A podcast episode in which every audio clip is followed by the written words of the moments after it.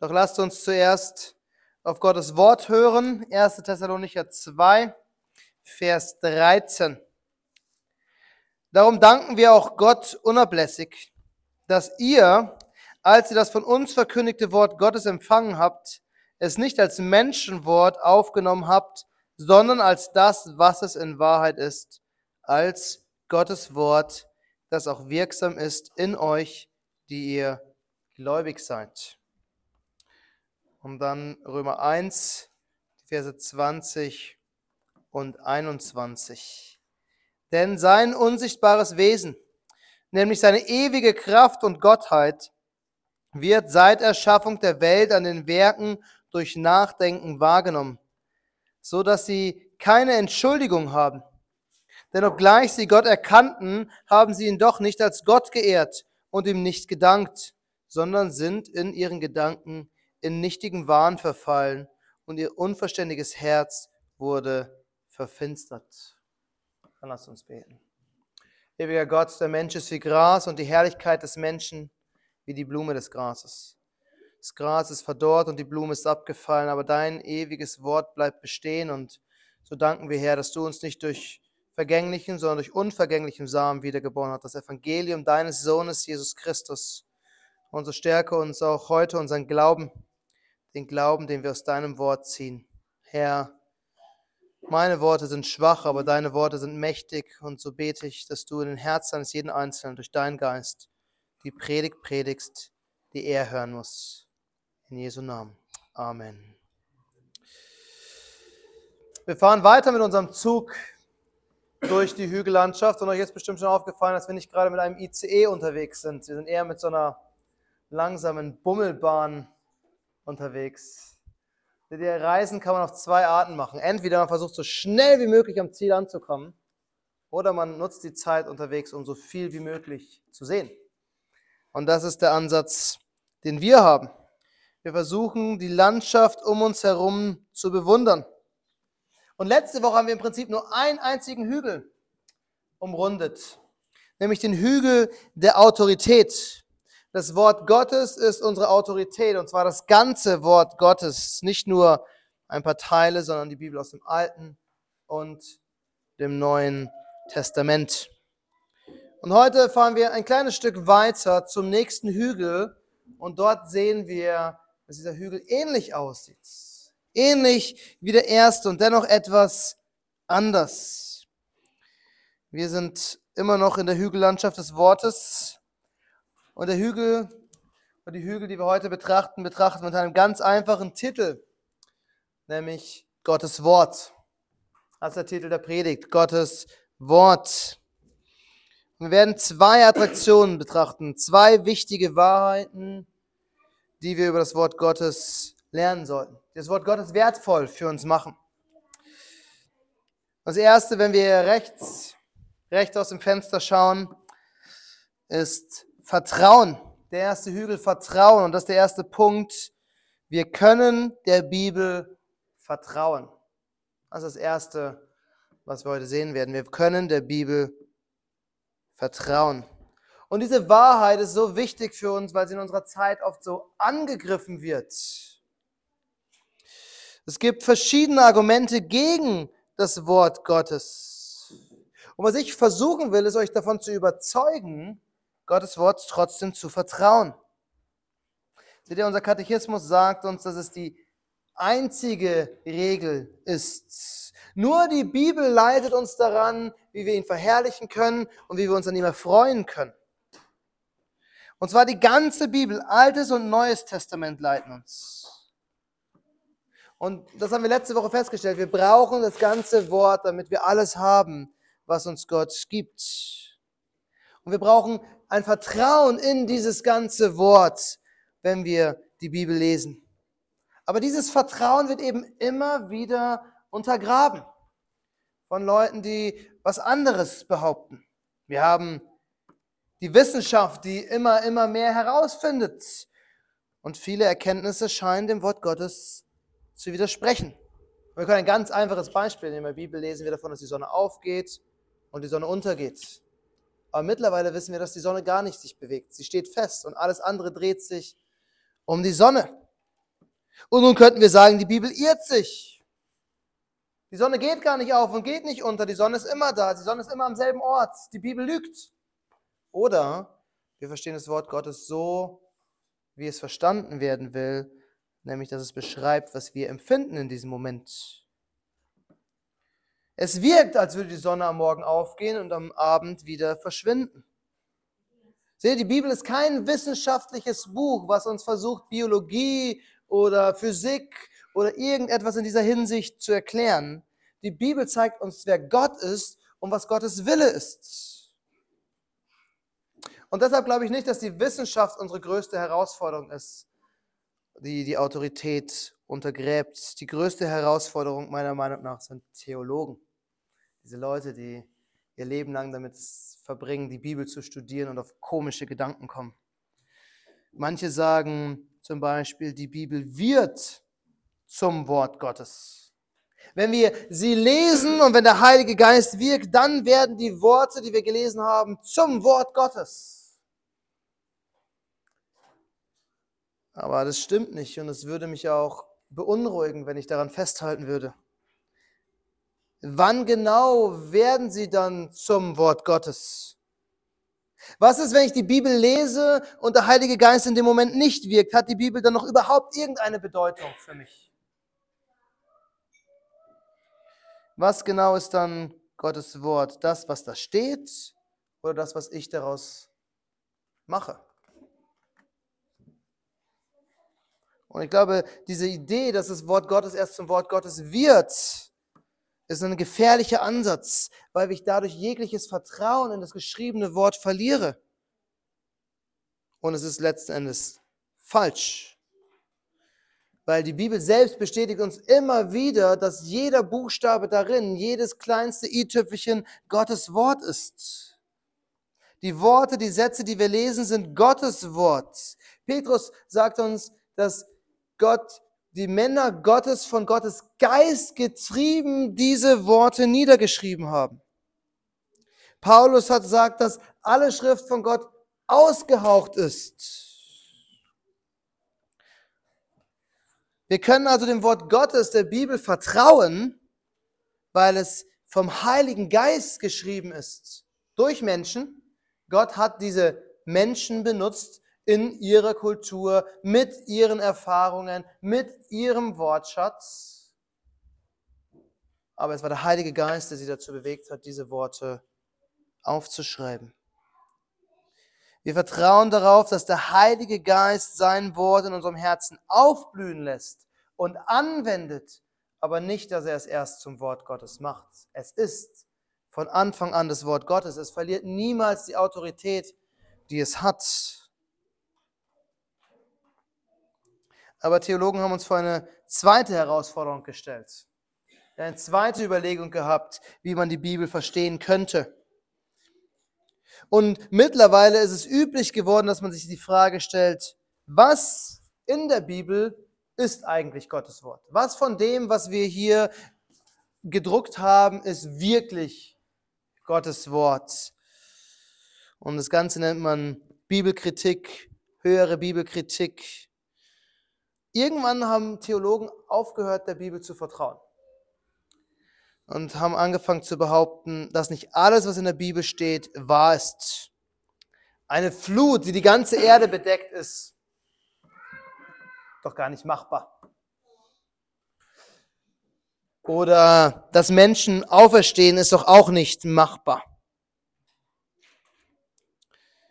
Und je länger sie sich mit der Bibel beschäftigen, desto mehr gehen sie davon aus, dass nur ein Teil dieses Wortes wirklich Wort Gottes ist. Und irgendwo tief in uns gefällt uns dieser Gedanke. Dieser Gedanke, dass wir auswählen können, was Gott gesagt hat und was nicht. Vieles in dem Wort Gottes ist unbequem oder passt nicht mehr in unsere Zeit scheint überholt zu sein. Und das ist doch nur angemessen, wenn wir sagen, okay, das war was Kulturelles damals und heutzutage kann man das gar nicht mehr so sehen. Aber auch dieser Ansatz führt zu einem ganz großen Problem. Wer bestimmt denn, was Gottes Wort ist? Darf jeder für sich entscheiden, was Gottes Wort ist? Oder müssen wir auf Experten vertrauen, die die Mittel und die Ahnung und das Werkzeug dafür haben, um Gottes Wort zu erkennen? Und dann haben wir ein ganz großes Problem, dass die Geschichte zeigt, dass sich ständig ändert, was Gottes Wort ist und was nicht. Der eine erkennt diesen Teil an, der andere nicht. Und irgendwann verliert man alles Vertrauen. Alles Vertrauen in die Bibel. Denn so können wir am Ende nie wissen, ob wir Gottes Wort lesen oder nicht, ob wir nur irgendwas lesen.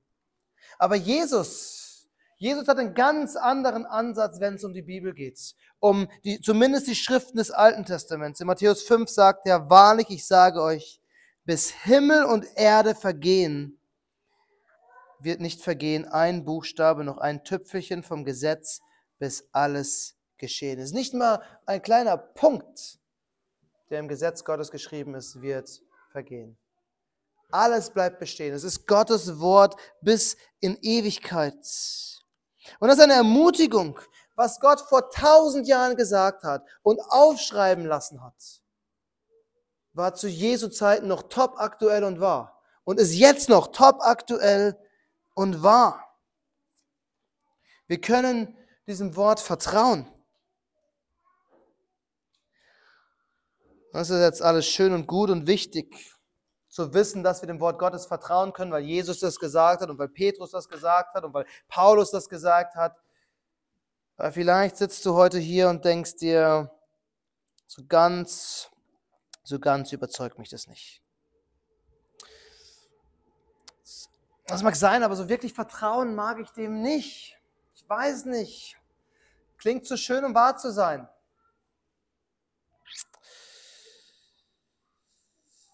Meine Lehrer sagen vielleicht was anderes. Meine Freunde behaupten, sie wüssten es besser. Wie kann ich denn diesem Wort Gottes wirklich vertrauen? Die Antwort ist, es ist Gottes Werk. Es ist Gottes Werk, dass wir der Bibel vertrauen. In unserem Glaubensbekenntnis heißt es in Kapitel 1, Abschnitt 5, dennoch kommt unsere volle Überzeugung und Gewissheit seiner unfehlbaren Wahrheit und göttlichen Autorität aus dem inneren Wirken des Heiligen Geistes, der es durch und mit dem Wort in unserem Herzen bezeugt. Der ganze Abschnitt 5 im Westminster Bekenntnis Kapitel 1 macht nichts anderes als aufzulisten, warum das Wort Gottes Gottes Wort sein muss.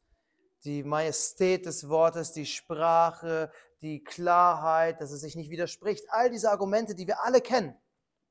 Aber am Ende sagt, die wahre Überzeugung muss der Heilige Geist mit und durch dem Wort in unseren Herzen wirken. Anders können wir davon nicht überzeugt sein. Anders können wir dem Wort Gottes nicht vertrauen. Es ist Gottes Geist zusammen mit Gottes Wort, der dieses Vertrauen in unseren Herzen wirkt. Und wenn du heute hier sitzt und sagst, ich, ich weiß nicht, ob ich der Bibel so ganz vertrauen kann, dann geh ins Gebet und bitte Gott, dass er dir dieses Vertrauen schenkt in das Wort Gottes, das vollkommene Vertrauen. Weil das ist das, was wir brauchen. Das ist das, was wir haben dürfen. Wir dürfen Gottes Wort vertrauen. Wir können ihm vertrauen. Das ist der Hügel des Vertrauens, den wir auch rechts gesehen haben. Aber wenn wir links aus dem Fenster schauen, während wir so durch die Landschaft schleichen, sehen wir einen weiteren Hügel, nämlich den Hügel der Notwendigkeit. Notwendigkeit. Und das ist der zweite Punkt. Wir brauchen Gottes Wort. Wir brauchen Gottes Wort. Wir brauchen Gottes Wort aus mehreren Gründen. Wir, wir sind hilflos ohne Gottes Wort. Und der erste Grund ist, wir brauchen Gottes Wort, um Gott zu erkennen. Wir können Gott nicht vollkommen erkennen, wenn wir nicht sein Wort haben. Das liegt vor allem daran, dass wir Menschen begrenzt sind. Wir, wir, wir können nicht alles. Und selbst unser Verstand hat Grenzen. Wir können nicht alles verstehen. Manche Menschen verstehen mehr, manche begreifen mehr als andere, aber wir kommen immer an unsere Grenzen. Und es liegt daran, dass wir geschaffen sind und nicht Gott sind. Wir sind Geschöpfe, Gott ist der Schöpfer. Und damit wir Gott überhaupt kennen können, muss er sich uns offenbaren. Das sehen wir von Anfang an im Garten Eden. Gott hat sich Adam und Eva offenbart.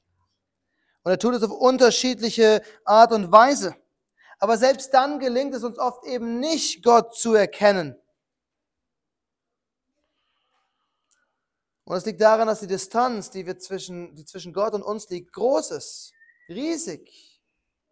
Er ist allmächtig, er ist ewig, er hat schon immer existiert. Und wir sind endlich und begrenzt. Der Gott hat den Garten geschaffen, hat den Menschen in den Garten gesetzt und damit der Mensch überhaupt wusste, was er tun soll und mit wem er es zu tun hat, hat Gott zu ihm reden müssen. Und hat, mit, hat ihm sich offenbart. Adam und Eva haben Gottes Wort gebraucht, um Gott zu erkennen. Und dann dürfen wir nicht vergessen, dass dazu noch kommt, dass wir mittlerweile Sünder sind. Nicht mehr nur Geschöpfe, sondern sündige Geschöpfe. Und das bedeutet, dass wir die Offenbarung Gottes, die er uns gegeben hat, manchmal falsch interpretieren.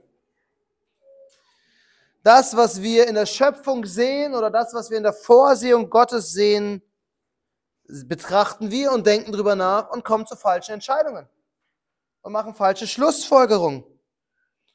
Ich meine, wie oft sprechen wir von Glück oder Schicksal? Was kein biblisches Konzept ist. Es gibt kein Glück, es gibt kein Schicksal, es gibt Gottes Vorsehung, der alles lenkt und leitet. Denken wir nur an Römer 1, denn seine unsichtbare Natur, nämlich seine ewige Kraft und Gottheit, wird seit Erschaffung der Welt an den Werken durch den Verstand erkannt, sodass sie keine Entschuldigung haben. Denn obwohl sie Gott erkannten, haben sie ihn nicht als Gott geehrt und ihm nicht gedankt, sondern sind in ihren Gedanken in eitle Torheit verfallen und ihr unverständiges Herz ist verfinstert. Und dann schreibt Paulus sogar weiter, und da sie sich für weise hielten, wurden sie zu Narren und verwechselten die Herrlichkeit des unvergänglichen Gottes mit einem Bilde, das gleich ist dem vergänglichen Menschen und den Vögeln und den vierfüßigen und kriechenden Tieren. Wenn wir Gottes Wort nicht haben und die Schöpfung ernsthaft betrachten, müssen wir zu dem Schluss kommen, es gibt einen Gott. Irgendjemand muss das gemacht haben. Aber wenn wir Gottes Wort nicht haben, werden wir definitiv uns einen falschen Gott aussuchen. Und das ist das Problem, was seit Jahrtausenden in der Welt herrscht, dass, sie, dass die Menschen die Schöpfung zum Schöpfer machen und den Schöpfer nicht erkennen. Und so ist es letzten Endes auch hier wieder Gottes Gnade, dass er uns sein Wort geschenkt hat dass wir Gott erkennen können. Dass wir in seinem Wort lesen, wie Gott wirklich ist, wer Gott wirklich ist und was er wirklich tut und getan hat. Aber das ist nur ein Grund, warum wir Gottes Wort brauchen. Wir brauchen Gottes Wort auch, um seinen Willen zu erkennen. Wir erkennen Gott in seinem Wort, aber wir erkennen in seinem Wort auch seinen Willen. Die nächste Katechismusfrage, Katechismus 3, und da kommen wir nächste Woche dazu, sagt uns genau das. Die Bibel, das gesamte Wort Gottes offenbart uns, was wir von Gott glauben sollen und was Gott vom Menschen fordert. Das sind die zwei Dinge, die wir im Wort Gottes vor allem erkennen, wer Gott ist, was er von uns fordert. Und das werden wir in den nächsten Wochen vertiefen. Aber es zeigt uns, wie sehr wir darauf angewiesen sind, Gottes Wort zu lesen und zu studieren, damit wir wissen, was wir tun sollen. Denn es der reicht nicht einfach nur darüber nachzudenken, was Gott gefallen könnte. Dass wir sagen, naja, wenn Gott groß und mächtig ist und wenn Gott liebevoll ist, dann sollten wir versuchen, liebevoll zu sein und so viel wie möglich zu schaffen. Das reicht nicht. Wir brauchen Gottes Wort, um zu wissen, was Gott gefällt um zu wissen, was er von uns fordert. Wir brauchen also Gottes Wort, um ihn zu erkennen, um seinen Willen zu erkennen. Und dann noch viel wichtiger, brauchen wir Gottes Wort, um Christus zu erkennen. Denn lasst uns ehrlich sein, würden wir die Natur betrachten, keiner von uns würde auf die Idee kommen, ah, der Sohn Gottes ist auf die Welt gekommen, um für unsere Sünden zu sterben. Das würde uns nicht in den Sinn kommen. Aber das Wort Gottes zeigt uns Christus. Und Paulus macht uns deutlich in Römer 10, dass um glauben zu können, brauchen wir die Predigt des Wortes Gottes, denn der Glaube kommt aus der Verkündigung des Wortes. Gottes Wort ist also nicht nur notwendig, um Gott zu erkennen, um seinen Willen zu erkennen. Gottes Wort ist notwendig, um Christus zu erkennen.